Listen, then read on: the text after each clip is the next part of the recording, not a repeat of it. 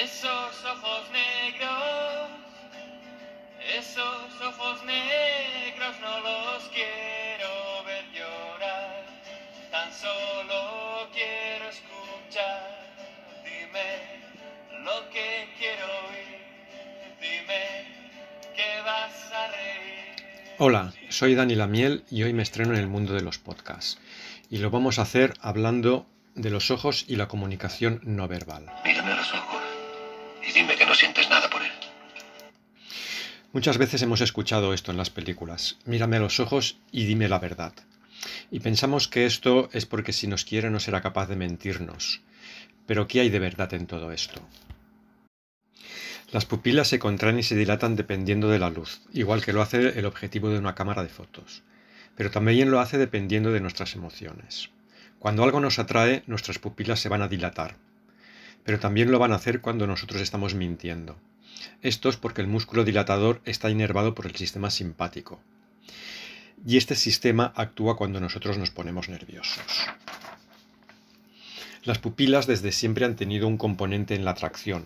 En la antigua Roma se consideraba como más atractivas cuanto más dilatadas tenías las pupilas, hasta el punto de impregnarse los ojos con la infusión de una planta llamada atropa belladona. Esta planta tiene la capacidad de dilatar las pupilas.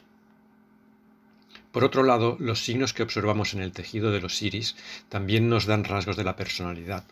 Por ejemplo, los pliegues concéntricos alrededor del iris nos dicen que esta persona es nerviosa e impulsiva. Mientras que lo que se conoce como criptas, unas marcas oscuras y pequeñitas, nos indican que la persona es mucho más sensible.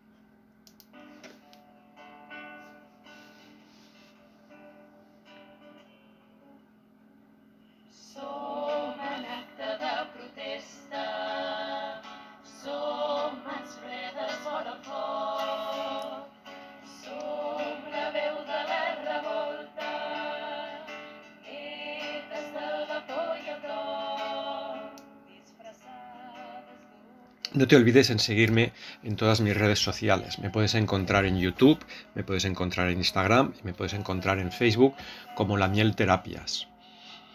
Y si quieres estar informado de todas mis actividades, así como de mis publicaciones, no dejes de consultar mi página web www.lamielterapias.com.